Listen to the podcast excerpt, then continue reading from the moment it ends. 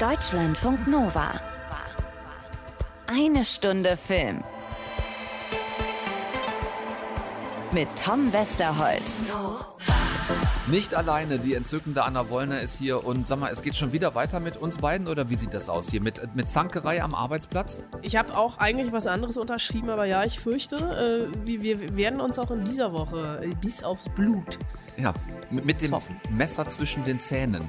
So kennt man uns. Ausgerechnet über Steven Spielberg. Das hätte ich nicht gedacht, dass wir uns über den mal streiten müssen. Ach du, wir können uns auch über andere Dinge streiten, aber es liegt in dieser Woche einfach auf der Hand, dass ich dich mal wieder zu gutem Kino bekehren muss. Ja, ich bin gespannt. West Side Story startet am Donnerstag und Frau Wollner und ich sind äh, zumindest ein bisschen uneins.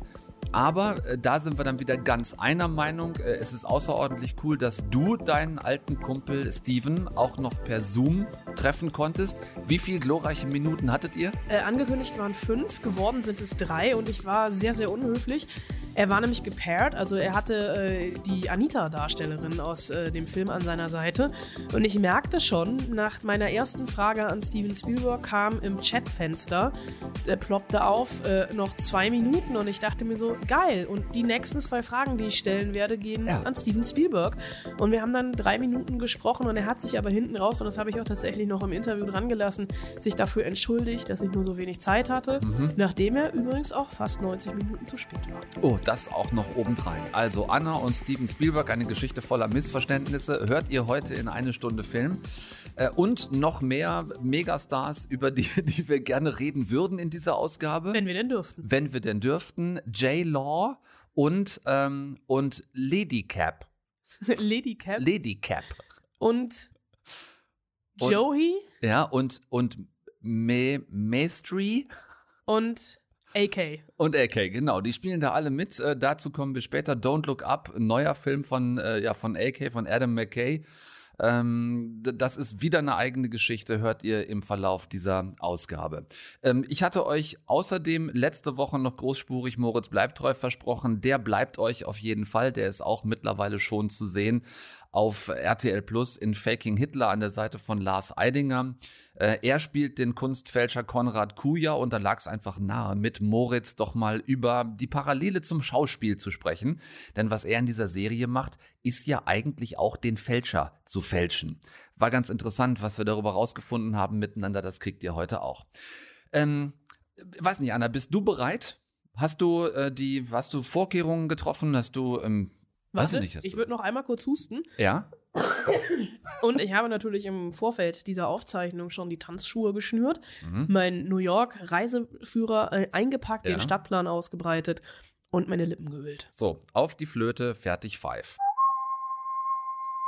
So fängt er an.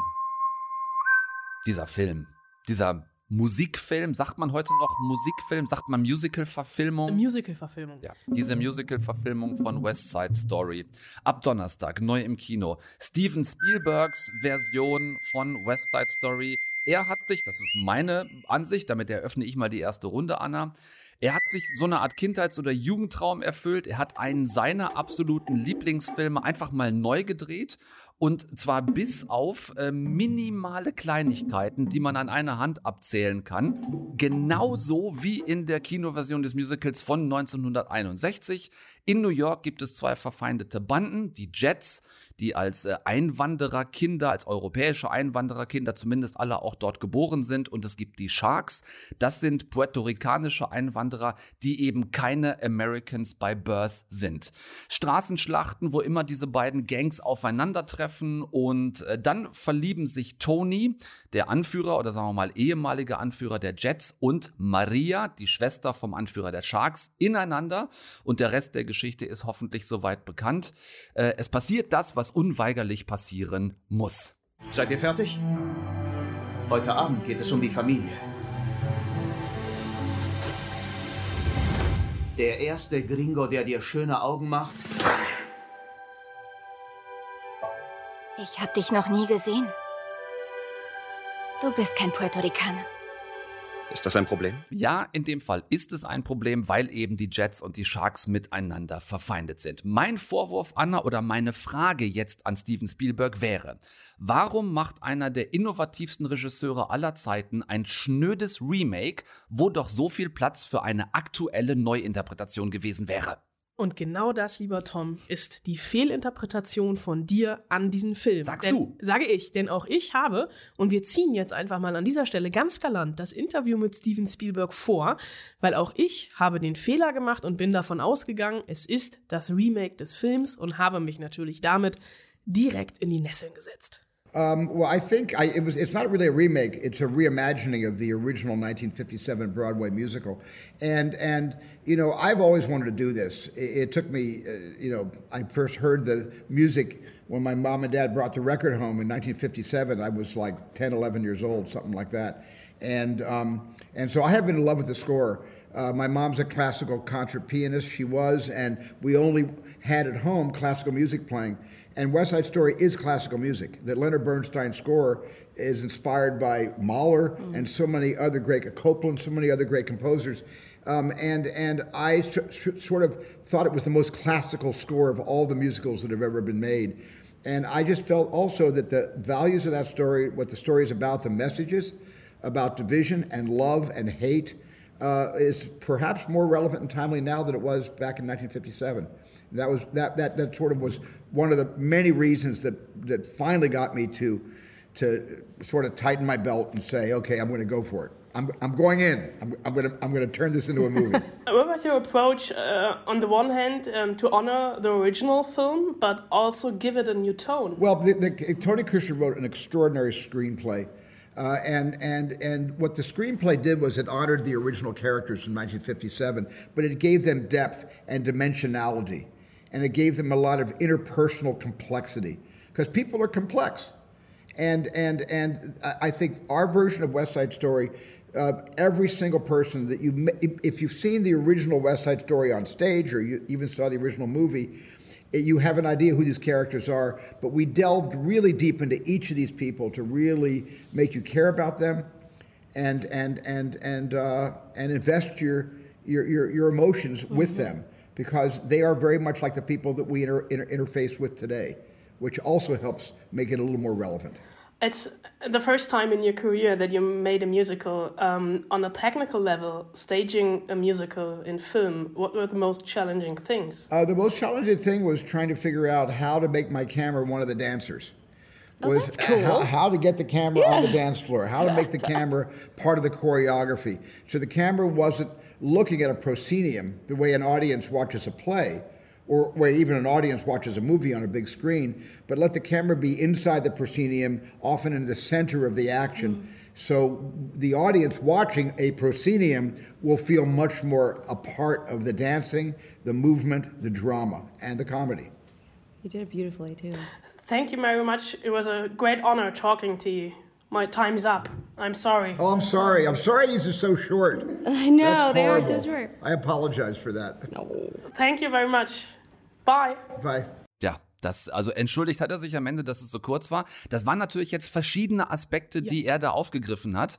Äh, wir können gerne beim letzten anfangen, weil da sind wir komplett beieinander. Er hat gesagt, er hat die Kamera zu einem der Tänzer gemacht. Also Kameraführung, Schnitt, Montage des gesamten Films herausragend. Und das tatsächlich, ich habe mir die Mühe gemacht, nachdem wir West Side Story 2021 gesehen haben, habe ich mir den Film von 61 nochmal angeguckt. Mhm. Und da ist wirklich am Anfang, die ersten Minuten, muss man fast sagen, einfach nur ein Standbild einer gezeichneten Karte auf New York und wir hören den Prolog. Und hier bei Steven Spielbergs Version ist es wirklich eine entfesselte Kamera, die von oben ein bisschen wie die Bombe in Pearl Harbor nach unten fällt und in, in, in einem ja doch sehr zerrütteten, kaputten Stadtbild von New York aufschlägt. Und sich ein Kellerverlies öffnet und die, äh, der Anführer der Sharks, der übrigens fulminant besetzt ist. Ich, der Jets, Entschuldigung. Äh, Entschuldigung, der, äh, der, der Anführer der Jets, der übrigens fulminant besetzt ist. Und ich meine nicht Ansel Elgort, weil das ist der einzige Fehlbesetzung in diesem Film. Du meinst Riff. Ich meine Riff, äh, wie, wie die rausgehen und lostanzen und dieses Graffiti der puerto-ricanischen Flagge äh, übermalen und da der erste Streit. Sich vom Zaun bricht. Und die Kamera ist wirklich immer ganz nah dabei, die ist entfesselt, die wird Teil nicht nur der TänzerInnen, sondern wirklich Teil dieses ganzen Geschehens. Und das ist wirklich großartig gefilmt. Nun ist Steven Spielberg natürlich einer, der immer mit jedem Film sich gefühlt neu erfunden hat, der das Blockbuster-Kino erfunden hat, etc. Aber da macht er hier wirklich einen Unterschied zu dem, was wir filmisch bisher von der West Side Story kannten. Ich sehe komplett, was du meinst und bin technisch zu 100 Prozent bei dir.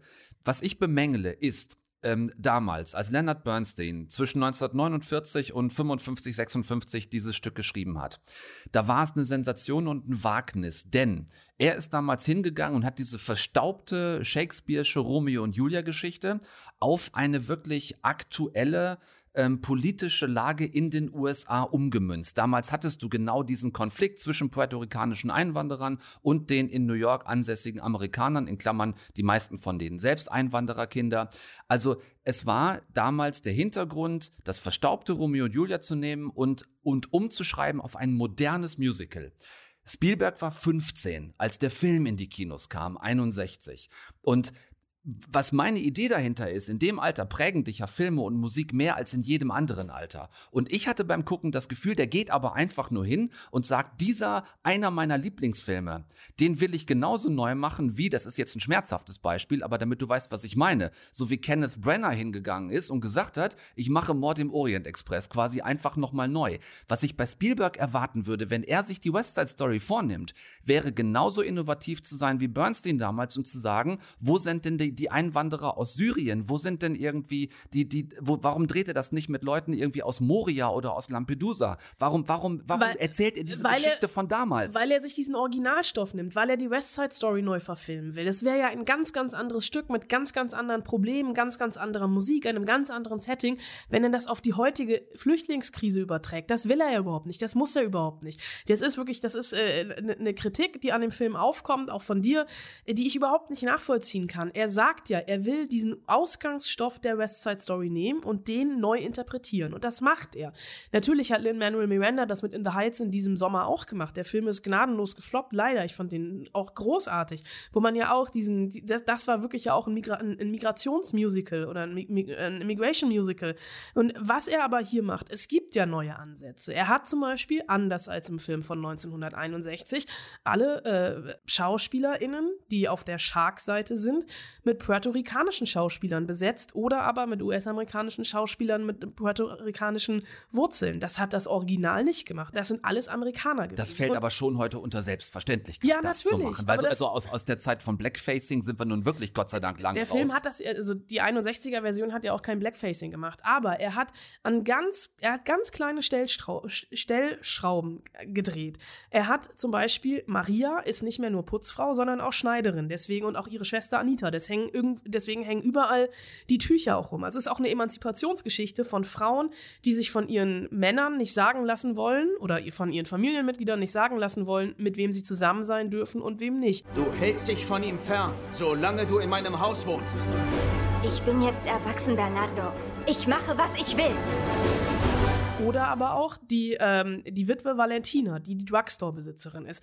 Die hat, äh, die ist, im, Original Im, Original ist es ein männlicher, ein Mann, amerikanischer ja. Drugstore-Besitzer. Hier ist sie puerto-ricanische Witwe. Sie war verheiratet mit einem weißen Amerikaner und weiß also um diese Brisanz der verbotenen Liebe zwischen Tony und Maria. Und sie wird dann auch noch gespielt von Rita Moreno, die im Original Anita gespielt hat. Und sie darf das Lied Somewhere singen. Also es ist tatsächlich, er hat es verändert. Es geht ganz viel um Gentrifizierung. Es geht um Heimat. Es geht um Ankommen. In beiden wird, dadurch, dass die Stadt im Umbruch ist, wird ihnen ihre Heimat weggenommen. Auf der einen Seite die Puerto Ricaner, die nie wirklich angekommen sind und sich jetzt mit den Jets auseinandersetzen müssen. Aber den Jets wird auch die Heimat genommen. Gar nicht von den Puerto Ricanern. Das ist totaler Quatsch sondern einfach von der Gentrifizierung in der Stadt, von dem Wandel. Und das schafft er einfach. Und er will das ja überhaupt nicht in der Gegenwart ansiedeln, sondern er hat sich ja ganz bewusst dafür entschieden, die Geschichte von 1957 neu zu interpretieren. Wenn du mir mit Mord, Mord, warte, wenn du mir mit Mord im Orient Express kommst, kann ich sagen, wenn in zehn Jahren jemand auf die Idee kommt, Harry Potter zu verfilmen, dann gehe ich doch da auch nicht davon aus, dass die die ganze Zeit mit irgendwelchen iPhones sich äh, TikTok-Nachrichten hin und her schreiben. Ja, aber ich würde das dann auch nicht sehen wollen. Also wa warum denn, warum denn quasi den gleichen Stoff nochmal neu erzählen? Die Stellschrauben, die du nennst, habe ich ja gesagt, aber das sind Sachen, die ich an einer Hand abzählen kann, wo er wirklich was Neues macht. Ansonsten äh, überlässt er aber quasi dem Zuschauer diese Interpretationsleistung, die man selber bringen muss und sagen muss, du siehst es dir an heute und sagst, ach, es ist ja interessant, wir haben heute im Endeffekt noch die gleichen Probleme wie damals, nur dass sie vielleicht ein bisschen anders aussehen. Aber ich frage mich, wenn er so einen Film dreht, welches Publikum will er denn damit erreichen? Mit einer Geschichte, mit einem Film, der aussieht, als wäre er mit besseren technischen Mitteln äh, 1900 oder in den 50er, 60ern gedreht worden, der eine Geschichte aus der damaligen Zeit erzählt. Wer, wer soll denn da reingehen? Äh, jeder, der sich für Musicals interessiert. Natürlich, wenn ich mit Musicals nicht anfangen, nichts anfangen kann, dann sollte ich West Side Story nicht gucken, weil es sind einfach zweieinhalb Stunden Musical pur.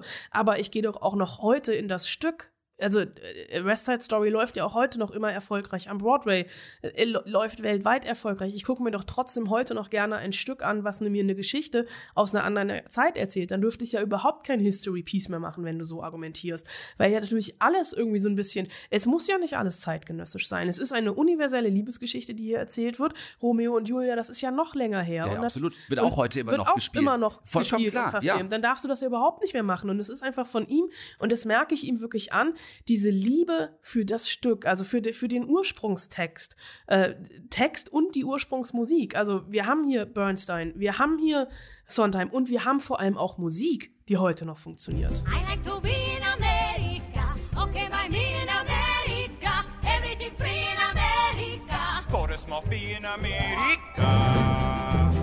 Welthits ohne jede Frage. Ich verstehe auch, was du meinst. Versuch, lass mich noch mal versuchen äh, zu, zu erklären, was ich meine. Weil du eben auch das Beispiel Romeo und Julia noch mal gebracht hast. Ich kann mir Romeo und Julia auch heute noch von der Shakespeare Company angucken, wo das quasi eigentlich im 1 zu 1 so gespielt wird, wie es Shakespeare damals geschrieben hat oder nach Roland Emmerich hat schreiben lassen. Wir wissen es nicht, was Shakespeare wirklich selber geschrieben hat. Ich kann aber auch hingehen und kann einen Film draus machen, wie es zum Beispiel Buzz Lerman 1997 gemacht hat. War es überhaupt Buzz Lerman? Es war Bas Lerman. Ja, danke.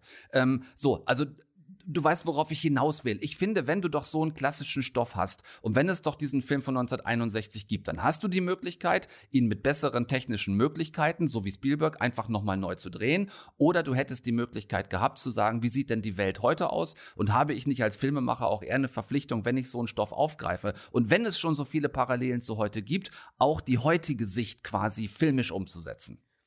Aber nee, dann, dann darfst du keinen Film mehr über den Ersten, Zweiten Weltkrieg machen. Dann darfst du keinen Film mehr machen, der etwas abbildet, was länger als zehn Jahre her ist unter diesem Aspekt. Dann hättest du auch, warum haben die dann bei 19, wir haben uns eben über Kingsman unterhalten, über 1917. Dann kannst du auch fragen, warum erzählt 1917 so eine angestaubte Geschichte von damals? Und er, Weil Sam Mendes aber eine ganz neue Art gefunden hat, aber diese die hat Geschichte Steven zu erzählen. Spielberg ja auch gefunden. Und das sehe ich halt nicht. Es ist ein unglaublich, also äh, natürlich, es basiert auf einem Bühnenstück und ich glaube auch tatsächlich, wir, wir sollten den Film von 61 mal ausklammern, weil das macht Spielberg ja auch. Er sagt, er hat eine unglaubliche Liebe für das Originalmaterial, einfach wirklich für die Musik, für den Text äh, und das will er erzählen. Und ich habe überhaupt kein Problem damit, weil ich weiß das ja, dass ich hier eine Originaladaption des Broadway-Hits sehe. Und das macht Steven Spielberg. Und da verstehe ich nicht, warum sollte er das, es wäre ein komplett anderer Film, es wäre ein komplett anderes West Side Story, wenn es in der Gegenwart spielen würde und da hole ich gerne nochmal Lin-Manuel Miranda aus der Kiste, das habe ich in diesem Jahr gehabt mit In the Heights. Und vielleicht, wenn man einen Doppel macht, West Side Story und In the Heights, dann hast du das, was man am Ende, was du vielleicht sehen willst und erwartest, aber ich glaube tatsächlich, dass hier deine Grundhaltung oder der Wunsch, was du von Steven Spielberg sehen willst, ein komplett anderer ist als das, was Steven Spielberg machen wollte. Das ist, das ist 100%ig so. Vielleicht ähm, habe ich drin gesessen und gedacht, also Spielberg hat mit, ähm, der hat mit Der Weiße Hai das Horrorgenre neu erfunden, der hat mit E.T. das Science-Fiction-Genre neu erfunden, der hat mit Indiana Jones das Abenteuerfilm-Genre neu erfunden, der hat mit Jurassic Park das äh, Fantasy-Genre neu erfunden und wahrscheinlich, da magst du recht haben, bin ich rein in den Film und dachte, ah, ich bin gespannt, wie er jetzt West Side Story neu erfindet. Und das hat er halt in meinen Augen tatsächlich nicht gemacht. Und, und so schön ich den anzugucken finde und so technisch wahnsinnig brillant ich ihn finde, auch Musik auf die Bilder draufgeschnitten. Da gibt es Wechsel im Film, zum Beispiel äh, die, die Gang läuft durch die Stadt, es wird von irgendjemandem wird ein hoher Ton gesungen und gehalten und genau auf diesem hohen Ton, der gesungen und gehalten wird, liegt das Hupen eines Autos drauf. Also genau so, dass es sogar, dass das Auto hupt quasi im Takt. So Sachen mag ich als Musiker, finde ich sehr geil und feiere ich sehr. Und am Ende bin ich aber raus und habe gedacht, das hier ist der beste Film, der niemals hätte gedreht werden müssen. Wenn du eine ähm, zeitgenössische, moderne Musical-Adaption sehen willst, und ich äh, hole jetzt sehr weit aus und es ist sehr abstrakt, dann guck dir bitte Sing 2 an. Mhm. Da gibt es ein Space Musical. Auch das hätte Steven Spielberg nie im Leben inszenieren können. Ich hätte dieses Musical, was in Sing 2 gezeigt wird, sehr, sehr gerne gesehen. Es wird wahrscheinlich nie dazu kommen. Ich hoffe, dass es irgendwann überhaupt dazu kommt, dass Sing 2 zu sehen sein wird, weil der Film jetzt auch schon wieder verschoben worden ist. Ja. Aber Steven Spielberg wollte eine klassische Musical-Verfilmung machen. Der Film ist sehr konventionell geraten, das gebe ich zu, aber das finde ich überhaupt nicht schlimm, weil wenn jemand eine klassische, konventionelle Musical-Verfilmung machen will und dann sowas Brillantes abliefert auf sehr, sehr vielen Ebenen. Also Ansel Elgort ist tatsächlich nochmal ein ganz anderes Thema. Das haben wir doch gar nicht besprochen, jetzt ehrlich gesagt. Sollen wir noch kurz ein Wort dazu verlieren oder Der, der fällt lassen? halt gegen alle anderen total ab, Punkt. Und Ja. aber Als, äh, vielleicht noch steht- kurz, um das zu erklären, als Tony, Als Tony. der ehemalige Anführer der Genau. Jets, der dann quasi Der- ins der Geschehen Romeo zurückkommt, der Romeo wird, weil er sich in Maria verliebt, gespielt von Ansel Elgort und auch wie er ähm, Maria singt, da habe ich mich fast ein bisschen fremdgeschämt. Aber gut, da- das soll ist- jetzt den Film nicht schlecht machen, mir um tatsächlich. Jammern auf hohem Niveau. Ich Ja. bin reingegangen, ich wollte eine West Side Story Verfilmung sehen. Ich habe eine brillante West Side Story Verfilmung gesehen. Ich bin rausgegangen und war glücklich. Das können wir genauso stehen lassen. Ähm, Steven Spielberg hat West Side Story neu verfilmt. Das könnt ihr euch ab Donnerstag selbst im Kino angucken und ähm, müsst dann selbst entscheiden, ähm, ja, ob, ob ihr mit Anna geht, ob euch da vielleicht auch irgendwas, ein, ein aktuellerer Bezug fehlt, wie ich es mir letzten Endes gewünscht hätte. Ähm, du hast eben noch Sing 2 angesprochen, Anna.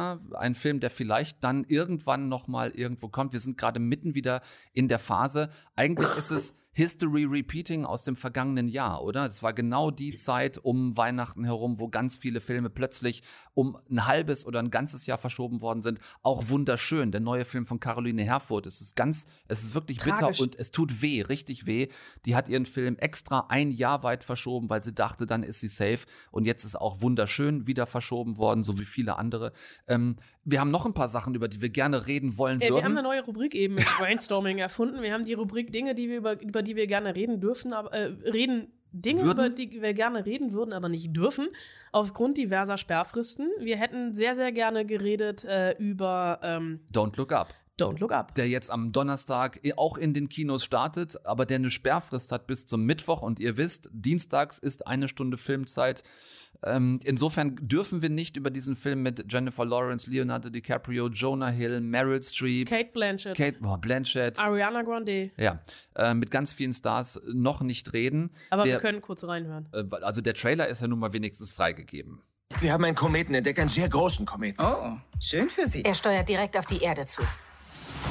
Dieser Komet ist ein sogenannter Planetenkiller. So, wenn ein Planetenkiller auf die Erde zurast, Anna, was wäre so deine Reaktion? Ich würde Christian Drosten anrufen. Christian Drosten anrufen. Ich würde vielleicht auch noch eine Zweitmeinung von Karl Lauterbach einholen.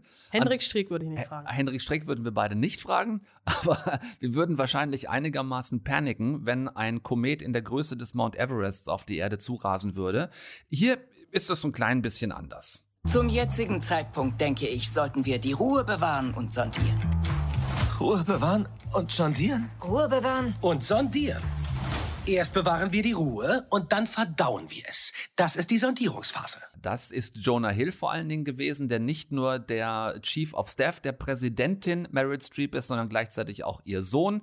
Ähm, auf der anderen Seite denen gegenüber stehen Jennifer Lawrence und Leonardo DiCaprio als zwei WissenschaftlerInnen, die herausgefunden haben, dass eben dieser Riesenkomet auf die Erde zurast und so als Parabel auf das, was gerade mit, ähm, mit Umweltschutz, dem nötigen Umweltschutz oder auch in der Corona-Pandemie passiert. Wir haben zwei Wissenschaftler, die sagen, Leute, die Erde wird untergehen und wir haben eine Masse von Menschen und auch die Medien, die sagen, ja, nee, wir warten erstmal ab und gucken, was passiert. Don't Look Up ab dem 9.12. im Kino. Wir hätten gerne drüber geredet. Das Schöne ist, der Film kommt auch am 24.12. direkt auf Netflix. Also hier auch wieder diese schöne Strategie von Netflix, Filme zwei Wochen später schon auf der eigenen Plattform zu verheizen. Äh, vielleicht, vielleicht, vielleicht aber auch nicht. Reden wir am 24. Äh, also in der Woche. Zu, zu Weihnachten. Zu Weihnachten Ja. drüber, aber vielleicht sind wir auch einfach so mit Matrix 4 beschäftigt, dass uns die Zeit dazu fehlt. Das könnte auch gut möglich sein. Dazu werden wir illustre Gäste haben. Wir werden mit äh, Max Riemelt sprechen, der eine sch- kleine Nebenrolle, kann man so sagen, in Matrix 4 spielt.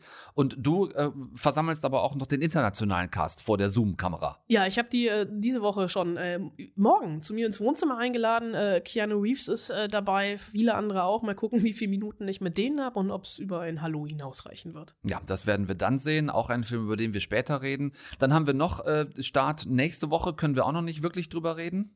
Spider-Man Homecoming? Nee, Mhm. Quatsch, nicht Spider-Man Homecoming, sondern Spider-Man No Way Home. No Way. Home. Spider-Man Nummer 3. genau. Nummer drei mit Tom Holland, der einzige Spider-Man neben Tobey Maguire, der es damit dann auch auf drei Spider-Man-Filme gebracht hat. Andrew Garfield hat ja nur zwei geschafft. Dann war der Anzug zu klein. Da, da wurde der Anzug zu klein, der hat nicht mehr reingepasst. Also nächste Woche dann ähm, Spider-Man 3 No Way Home. Werden wir am Dienstag drüber reden können? Wann triffst du Tom Holland? Ich werde äh, mit Tom Holland wahrscheinlich am Freitagabend noch äh, zufälligerweise mein Geburtstag, was ja natürlich ein besonders schönes Geburtstagsgeschenk ist, weil du weißt, dass ich Spider-Man-Fan bin, äh, we- werde ich äh, mit ihm äh, auch digital natürlich zoomen. Er hat wahrscheinlich auch noch Zendaya vor, äh, dabei und eventuell auch noch jemand Dritten. Mhm. Da hoffe ich noch so ein bisschen, dass der absagt, weil ich hätte gerne, dass Tom Holland mir alleine ein Ständchen singt. Das finde ich auch mehr als, mehr als angemessen. Ähm, und dann hatten wir Ende der Woche noch irgendwas. Das war was mit, es hatte was mit einer Stadt zu tun und mit Sex. Stimmt, äh, das, äh, um noch mal kurz auf die Rubrik äh, Dinge, über die wir gerne reden würden, aber nicht können, zurückzukommen. Auf äh, HBO läuft am Donnerstag die ja doch fast sogar offizielle Fortsetzung von Sex in the City. And Like That heißt die, glaube ich. Da sagt aber auch HBO, nö, ihr dürft es erst am Donnerstag gucken. Können wir heute also noch nicht drüber reden.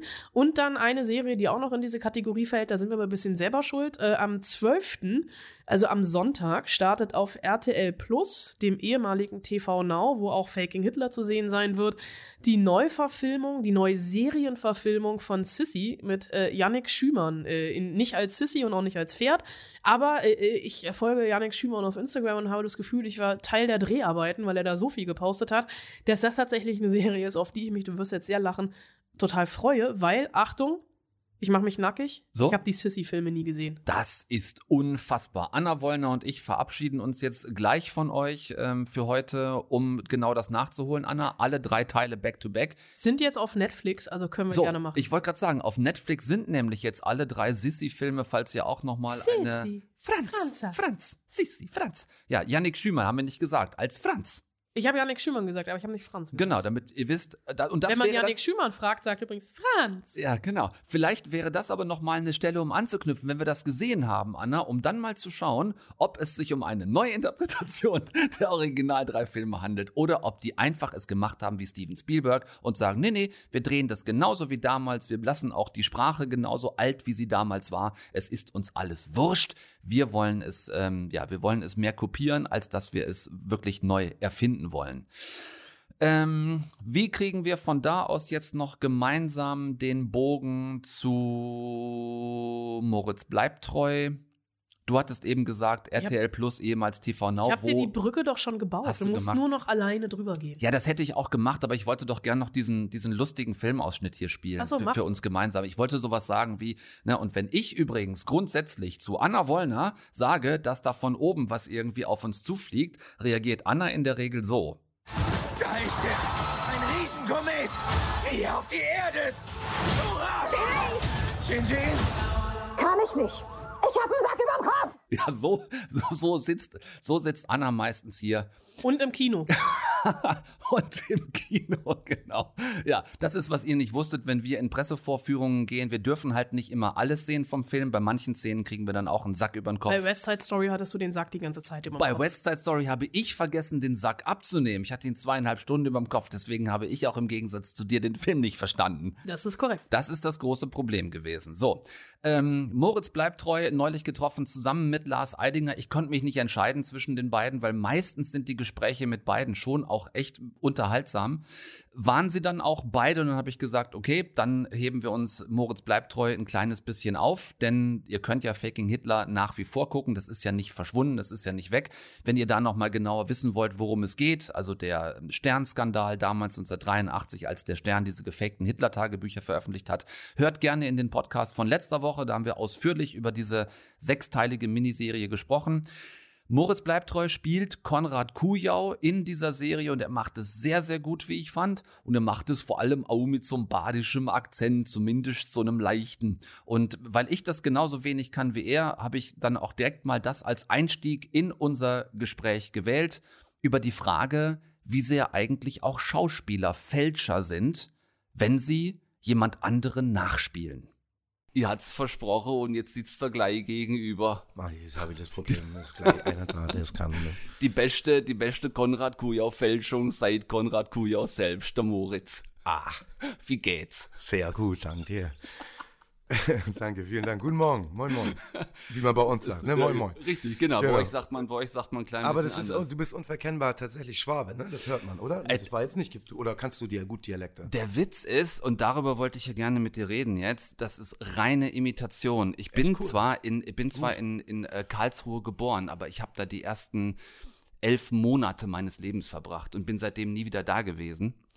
Ähm, aber das ist ja hier, finde ich, das mega Spannende an deiner Rolle gewesen.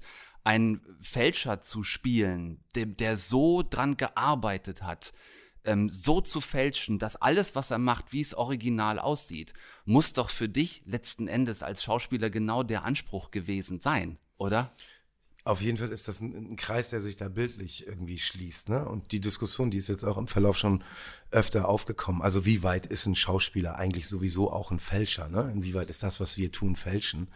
Aber das ist es ja in dem Sinne nicht, denn wir versuchen ja nicht wirklich, äh, um dann im echten Leben daraus zu profitieren, die Identität von jemand anders anzunehmen, sondern wir machen das in einem Rahmen äh, und es ist ein Spielfilm und wir spielen innerhalb dieses Rahmens. Ne? Also es ist kein Fälschen, aber es ist natürlich, äh, also als ich das Angebot bekommen habe, habe ich mich irre gefreut, einfach weil erst habe ich gesagt, ui, mh, ist jetzt nicht gerade Typecast, weil ich sehe nun nicht so wirklich so aus wie der Konrad Kujau, aber ähm, beim Lesen habe ich recht schnell gemerkt, äh, wie viel Spaß das machen kann. Und das hat es dann am Ende auch wirklich. Ja, und deshalb auch der, äh, der etwas gekünstelte Einstieg mit dem gespielten Dialekt. Ich hoffe, dass ähm, mich die Leute aus dem entsprechenden Dialektraum nicht umbringen wollen dafür. Aber auch damit hast du ja äh, gespielt, mit dem Duktus zumindest, den er hatte, die Attitüde, die er hatte, so das nach, nach draußen zu kehren. Das sieht zumindest im fertigen Ergebnis nach einem riesigen Spielspaß aus. Ja, das ist, ist es auch gewesen. Es ist ja auch immer so, dass einem das ja auch gar nicht so oft erlaubt wird, sage ich jetzt mal als Schauspieler. Ne? Also du hast, es gibt ja in, in Anführungsstrichen verschiedene Rollenfächer und äh, dann gibt es den klassischen Leading Man irgendwie, ähm, den ich ja auch oft gebe, in Anführungsstrichen. Und da ist es halt nicht so, dass du, gerade jetzt in einem Genre wie Thriller oder so, dass du dich so wahnsinnig verwandelst. Da bist du schon immer eher auch an deiner eigenen Persönlichkeit dran und verschiedenen Aspekten und Farben vielleicht. Aber dass man sich mal so wirklich verwandeln kann und wirklich jemand anders sein kann, ähnlich wie am Theater, wo du den Buckel aufsetzt und mit einer ganz tiefen Stimme sprechen kannst. Und das ist natürlich auch selten. Und zu gucken, dass das aber gleichzeitig nicht äh, zu einer Karikatur wird oder eine Form von Persiflage wird, ähm, das ist ein großer Spaß und macht mir auch immer sehr viel Freude. Hast du jemals für eine Rolle so viel gebadet? Hab ich so viel gebadet? Nee, das stimmt. So viel im Wasser war ich, glaube ich, noch nicht. Das waren ganze zwei Tage. Danach wollte ich auch erstmal nur noch duschen eine Woche. Ich habe da so dran denken müssen, weil wir natürlich wissen, dass Filme in der Regel halt nicht chronologisch gedreht werden. Du also wahrscheinlich nicht an acht Drehtagen immer mal wieder für fünf Minuten in der Wanne warst, sondern irgendwann stand auf dem Drehplan so, Moritz, jetzt bitte die Wannenszenen. Zwei Tage am Stück waren das, genau. Genau, Wannenszenen. Schwimmen heute gehabt hinterher? Ja, es war schon. Also einmal bis sogar am zweiten Tag wurde mir so ein bisschen schwummrig dann irgendwann, weil ich muss auch zusehen, dass das schön warm ist, dann ab und zu ein bisschen Dampf hast auch im Bild und so. Mhm. Und ich gesagt, so, jetzt, oh, mal kurz mal das wird ein bisschen schwummerig, wenn man zu lange in der Badewanne liegt. Der Kreislauf. Genau. Der Kreislauf. So, und rauchen jetzt nur noch mit Spitze? Rauchen jetzt nur noch mit Spitze? ja, das hat, äh, das hat Spaß gemacht. Das ist, es ist oft so, dass wenn man so ein, einmal so ein Rückgrat für eine Figur gefunden hat, was in diesem Fall ganz klar auch der Dialekt so war, als klar war, okay, äh, wir versuchen das und das, das, das, das passt zu der Figur und unterstützt einfach auch den, die, die Persönlichkeit dieser Figur. Ne? Dann kommen so Sachen dann gern auch schneller und einfacher von allein. Ne? Dann kam dann die Zigarettenspitze, das habe ich geklaut von, ich hatte mal so einen Freund früher in der Schule und der Vater, der hatte so, eine, so, eine, so ein Täschchen, wie dieses Täschchen, was ich da trage. Ne? Diese, Ja. Das sind ja eigentlich Pfeifentaschen, sind das ja eigentlich. Ne? Ja, also das ist so klassische äh, 70er, 80er Jahre Herrenhandtäschchen. Genau, ja, ein Handtäschchen. Und der, das war so ein ehemaliger SEKler und der hat immer mit einem Zigarettenspitz geraucht. Und der hatte so eine Tasche. Ja. Und da habe ich gesagt, geil, das mache ich mit diesem Zigarettenspitz. und äh, dann, ja, dann, dann formt sich so eine Figur so langsam. Ne? Mit sowas rennst du bei jemandem wie Tommy Wasch wahrscheinlich offene Türen ein. Ach, ich glaube, das war, das war von Anfang an, das war auch für mich die Frage, ne? Also wie weit treiben wir das? Also das war, das ist sehr komödiantisch geschrieben gewesen und es war auch bei der Lektüre klar, natürlich, das ist auch der Buffo in Anführungsstrichen jetzt, ne? Also der Kujau ist schon der, wo, wo auch gelacht werden darf und soll, ne? Und dann ist natürlich die Frage, wie weit treibst du das? So, und ich, das, wir haben da, glaube ich, insgesamt, also mit den Regisseuren und auch im Zusammenspiel mit den Kollegen und so, glaube ich, eine ganz gute Mitte gefunden. Was ich einen mega interessanten Ansatz finde, ist, weil wir natürlich alle, da führt jetzt kein Weg dran vorbei, diese Stonk-Vorlage im Kopf haben. Aber Helmut Dietl hat damals, ein paar Jahre nach dieser Hitler-Tagebücher-Affäre des Stern, hat ja letzten Endes eine wirkliche Satire draus gemacht. Also das war ja eine, letzten Endes eine groteske oder eine, eine Verarsche dessen, was dem Stern damals passiert ist. Trotzdem war aber die äh, Konrad Kujau-Figur, die ja damals auch nicht so hieß, so wie keine Figur in Stonk hieß, wie sie wirklich hieß, war aber quasi so ein bisschen der traurige Clown. Das war so eigentlich der unlustigste. Da waren er Götz George und Harald Junke, also die Sternfiguren, Hm. waren die, über die man irgendwie lachen sollte. Das habt ihr jetzt ein bisschen umgedreht eigentlich, oder? Ja, es ist, ähm, also der, der Helmut hat damals eine ganz andere Figur erzählt, die Uwe da gespielt hat. Also es ist eigentlich ähm, auf eine Art hat er in Stonk das erzählt, was dem Kujau vielleicht, das ist jetzt meine persönliche Spekulation, so ein bisschen abgegangen ist sogar. Ähm, und das hat was mit dem Kunstbegriff oder der Definition von Kunst zu tun. Ne? Also der Kujau bei Stonk, äh, den Uwe spielt, ist ein Kujau, der sich in dem im Hitler verliert, der, der quasi, während er fälscht und während er die, die Schrift annimmt und in die Welt von ihm eintaucht, sich selbst verliert, die Grenzen lösen sich auf, er wird zu einer Form von Hitler, eine Art von Metamorphose findet statt. Ne? Die Tinte auf der Oberlippe. Genau. Und ähm, äh, bei uns ist das eigentlich genau das Gegenteil. Also hier haben wir einen, der, der, und das ist, also das ist auch wiederum nur Spekulation. Ich kannte ihn leider nicht. Aber bei allem, was man so in Erfahrung bringen konnte, war der Kuh ja schon, glaube ich, eigentlich ähm, eher an, an dem dran, den wir, den wir da machen und den Mhm. ich da spiele, der einer ist, der mit einer riesen Begabung überhäuft wurde, aber eigentlich an dem Kern äh, dessen, was Kunst irgendwie ausmacht, so ein bisschen scheitert in Anführungsstrichen. Insofern, als dass Kunst natürlich auch immer unheimlich viel mit Drang nach Ausdruck zu tun hat, ne? Äh, der dann von Individualität geprägt ist. Also das ist ja, also wenn man sich jetzt fragt, Kunst, ne, was ist das? Dann geht es darum, dass einer die Welt so zeigt und darstellt, wie nur er das kann. Ne? Und das, das folgt einem Drang. Der, der muss sich ausdrücken. Ne? Mhm. Die großen Künstler der Welt haben wir nicht gemalt, weil sie wollten, dass einer davor steht und sagt, so super schön, sondern weil sie es mussten, weil diese blöde Farbe auf diese Leinwand musste und diese Fratze da, jetzt da oder was auch immer es ist. Ne? Ja. Und ich glaube, diesen Drang nach Ausdruck, den, der, der ging ihm so ein bisschen ab. Das Ja. war, der war zwar mega begabt, konnte alles imitieren, machen und tun, was du willst, auf Zuruf. Aber jetzt äh, wirklich da mit auf jetzt Selbstaufgabe und so. Ich mir gedacht, oh nee, das ist nee, wenn dann auch jetzt mal ein bisschen dann noch zu Rosi gehen, noch ein Bier trinken. Also das ist so, ja, weil sonst hätte der ja an irgendeinem Punkt seines Lebens wirklich mal angefangen, äh, wild zu malen und eine blaue, gelbe und grüne Phase zu haben. Aber er hat ja, also Gut, das hat er ja nie blaue getan. Phasen Ne? hat er einige gehabt, also nach der dritten, vierten Er hat auch, Flasche er hat auch, er hat auch tatsächlich, er hat auch äh, äh, eigenständig in Anführungsstrichen Ja. gemalt, aber das war auch nie so richtig geil. Also das, äh, so richtig geil war es nicht. Ja, es ist, wie du sagst, letzten Endes ist er wahrscheinlich eher der, der Handwerker dann doch gewesen, wie so ein Musiker, der ein Instrument wahnsinnig gut beherrscht und alles covern kann, jedes Brian May Solo runtergniedeln kann, aber halt, wenn es darum geht, einen eigenen Song zu schreiben. Ja, oder eben, wenn dann rauskommt. Jimi Hendrix das Ding umdreht einfach und nur mit nur vier Seiten drauf drei Chorde spielt und du sagst, boah, Alter.